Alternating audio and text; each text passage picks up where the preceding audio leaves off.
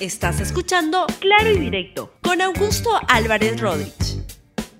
Muy buenos días, bienvenidos a Claro Directo, un programa de LR.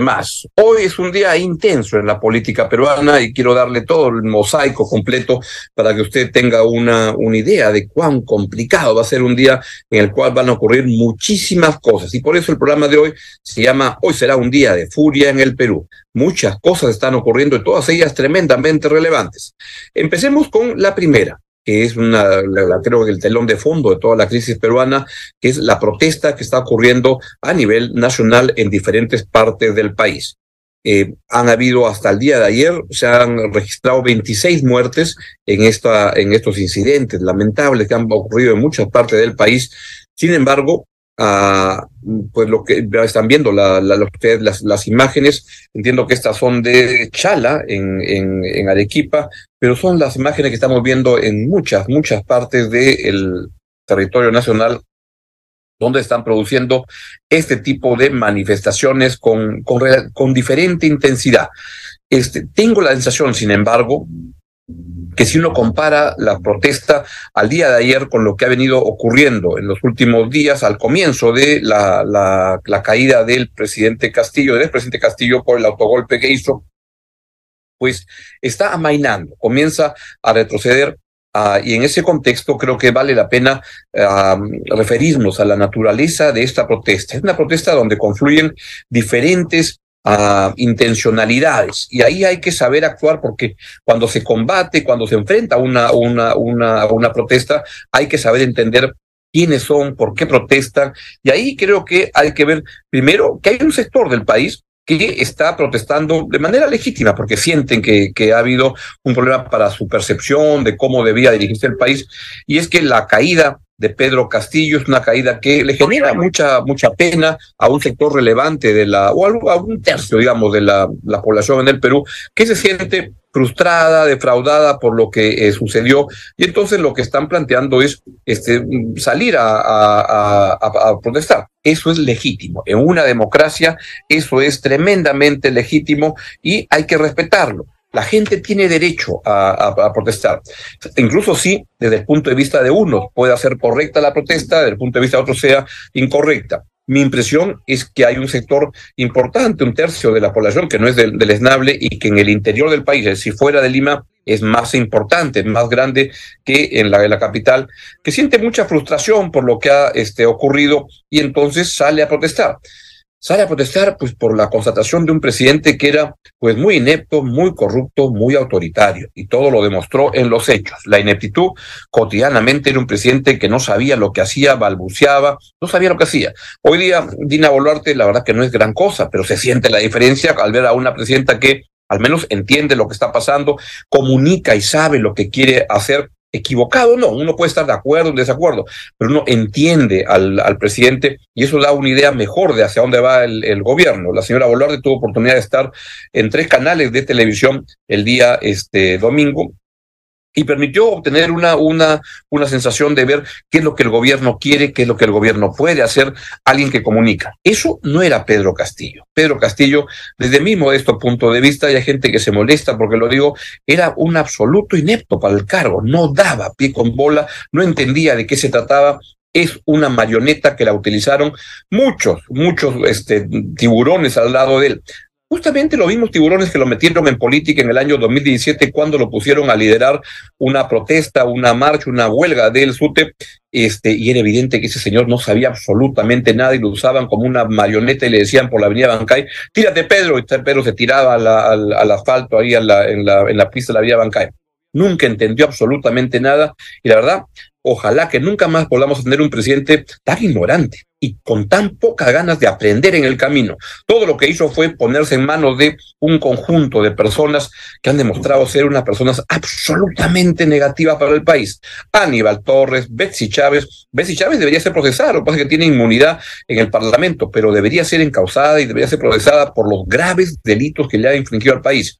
Hay otros también, por ejemplo, el ministro Roberto Sánchez. Me pregunto, ¿está todavía en Lima o, o, ya se ha este, fugado y está en otro lado? Me pregunto, porque es mucha gente que utilizó a Pedro Castillo para sus fines y ahora qué es lo que estamos viendo hoy en día. La protesta está, creo, amainando, pero de verdad podría levantar en cualquier momento, podría venir una segunda ola. ¿Por qué?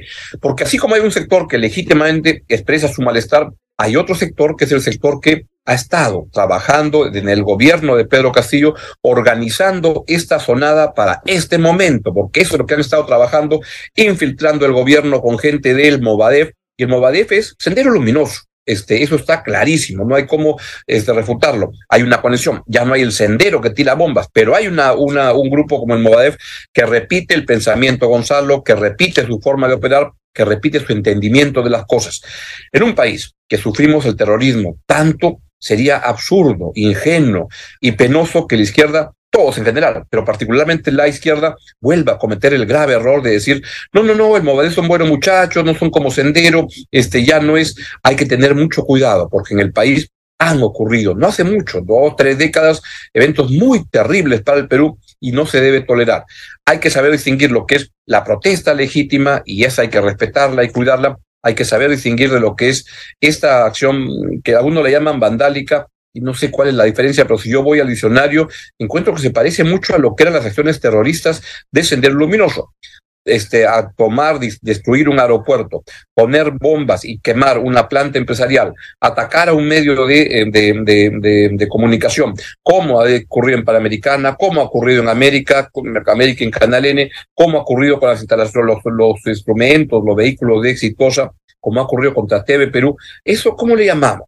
Eso hay que saberlo entender. Pero junto con esa protesta hay también una protesta que es más peligrosa o igual de peligrosa que la anterior y que es una serie de actividades delincuenciales que están ocurriendo en el país, como el narcotráfico, como la minería ilegal, como la tala ilegal, todos los cuales han estado de plácemes con el señor Pedro Castillo, les ha ido estupendamente bien, se sentían representados con Pedro Castillo.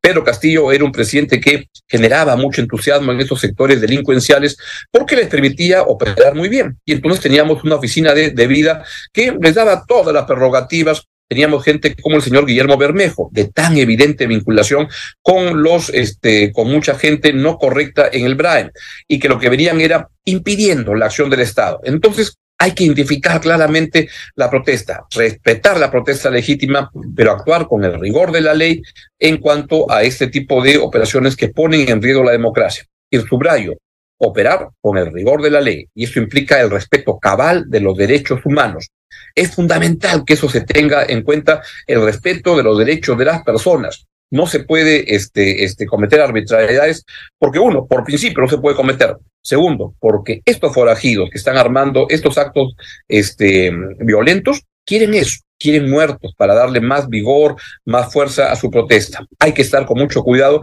Y hoy que llega una, con una misión de la Comisión Interamericana de Derechos Humanos de la este, OEA, pues vienen al, al Perú este, ellos han querido venir, lo han puesto como que el gobierno peruano los invitaba, pero está muy bien que vengan, está muy bien para que observen lo que está pasando y ojalá que puedan tomar cabal conocimiento de lo que está sucediendo. Ojalá que no sea como la misión de la OEA que vino hace dos meses y que lo único que hizo fue venir para apañar con una complicidad lamentable, ramplona, al gobierno que cometía delitos como el de Pedro Castillo. Y claro, luego han quedado un poco desairados con respecto al golpe de Estado que hizo este, porque la OEA lo, lo, lo, protegía e y envió al Perú una misión trucha, una misión con el único fin de no recoger todas las versiones que ocurrían, era de recoger este, la versión de Pedro Castillo. Hay gente que dice, este, pero los que dicen eso no entienden, porque solamente es el informe preliminar.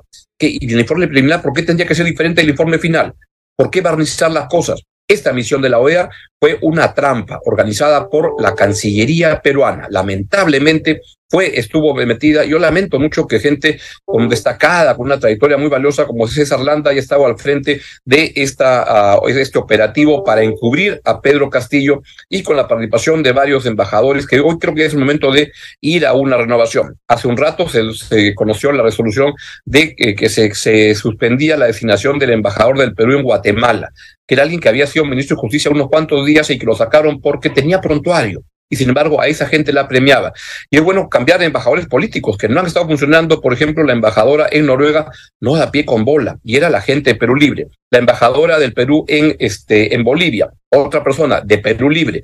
¿Se va a mantener esos embajadores en, esos cargos? Es hora de cambiar a todos los embajadores políticos que existen en Cancillería que se han nombrado por razones de otro tipo, no al servicio del país, de la nación, sino al servicio exclusivo de los intereses particulares de las personas en el gobierno, Pedro Castillo y varias personas más. Ojalá que la misión de la, ah, de la Comisión de, de la Interamericana de Derechos Humanos lo entienda, lo reconozca y produzca este un se lleve una impresión correcta de lo que está ocurriendo integral y no como hizo la misión de la OEA anterior que lo que hizo fue jugar en complicidad para apañar a este señor que le salió el tiro por la culata porque acabó siendo un golpista. A pesar de eso, varios gobiernos de la región que han estado manejando, mangoneando la OEA a través de este señor Luis Almagro, que es la verdad que una culebra preparada para durar todo lo que sea posible en el cargo, pues este, siguen dando que hablar. Escuchemos lo que dijo ayer nomás creo el señor Gustavo Petro, el presidente de Colombia, que no tiene ningún respeto por el Perú y que cree que el Perú es el espacio donde puede hacer lo que le da la gana. No, señor, escucha a este señor. Porque Perú vive desde hace mucho tiempo una fractura social entre lo que es Lima y lo que es la sierra, con procesos políticos muy diferentes unos y otros. Pero aquí ese presidente elegido popularmente es de la sierra. Y lo tumban, entre otras razones, porque es de la sierra, porque es pobre. O sea, ¿usted no cree que sea corrupto? No, yo no puedo, no tengo elementos para... para lo, lo que tú ves hoy es que no está procesado por corrupción está procesado por rebelión. Lo cierto es que has tenido un presidente elegido popularmente que eh, trata de utilizar un artículo de la constitución de ellos que sí permite el cierre del Congreso. Nosotros no tenemos eso, pero ellos sí. Lo que pasa es que había la circunstancia, solo déjeme decirle esto, había la circunstancia de que estaban a punto de decretarle la, la vacancia. La vacancia que es contra, es un golpe parlamentario. La vacancia es que te vas. él es una víctima, presidente. ¿Usted lo pues, siente así? Yo sí lo siento así. ¿Sí? lo así eso Le, le, cueste, digamos, ese pronunciamiento a usted le ha costado unas críticas, usted lo sabe. Sí, pero yo, no, yo no puedo, digamos, una cosa, una cosa que está matando gente, porque estamos hablando de lo que había pasado en Colombia, pero ahí está pasando. Ahí van 10 muertos, una declaratoria de emergencia, un presidente elegido popularmente que ningún juez ha condenado y captura su propia escolta, la policía y lo pone preso. ¿Dónde está la, condena de un juez? Si yo leo la Convención Americana, de la cual Perú hace parte, y Colombia también, que fue lo que me defendió a mí cuando era alcalde, la Convención Americana, artículo 23, derechos políticos, derecho a elegir y ser elegido, ¿cierto? Uno. Dos, nadie podrá quitar derechos políticos sino por sentencia de juez. El pueblo eligiendo sus gobernantes, para bien, para mal, pero es el pueblo eligiendo sus gobernantes. ¿Por qué se los tumban? ¿Porque una oligarquía latinoamericana no quiere progresismo? Pues gánese las elecciones, no tumbe los presidentes a la fuerza, porque lo único que está es conduciendo hacia unos niveles de violencia que pueden ser graves si no somos capaces de reaccionar que ganen las elecciones, que ganen las elecciones. Qué pena por los colombianos tener un presidente ignorante o mentiroso, porque lo que está diciendo no tiene ningún asidero con la realidad y debe estar pues muy influido de repente por gente este, vinculada al gobierno de Pedro Castillo, que de repente ya ha ido ya este, y les ha, los está protegiendo y gente que ha estado delinquiendo acá. Eso no es lo que ha ocurrido en el Perú, todos lo saben. Y la persona que ocupe la embajada, que está ocupando la embajada de Colombia en el Perú, no sé quién es, pero alguien, alguien estará a cargo de esa embajada, pues debería darse cuenta que lo que está diciendo el señor uh, Gustavo Petro son patrañas. Y el Perú, la diplomacia peruana debería actuar con todo rigor frente a un presidente mentiroso o ignorante, pero sin duda que se entromete en los asuntos del Perú que no le interesa. Lo que está diciendo son patrañas, son mentiras. Pobres por los colombianos de tener un presidente como este. Por los mexicanos de tener a otro presidente mentiroso. Vean lo que dijo el señor Andrés Manuel López Obrador, que parece el chapo de la política latinoamericana. Hizo una solicitud, pero eh, se lleva a cabo un proceso, se les tiene que preguntar si él este, está de acuerdo, si él lo desea. Eh, nosotros tenemos las puertas abiertas de México para el presidente de Perú, para su familia, para todos los que eh, se sientan eh, acosados, perseguidos en Perú, porque esa es nuestra tradición de política exterior. Miren, a los perseguidos políticos se les da asilo, a los delincuentes se les da guarida. Eso es lo que está planteando el señor López Obrador.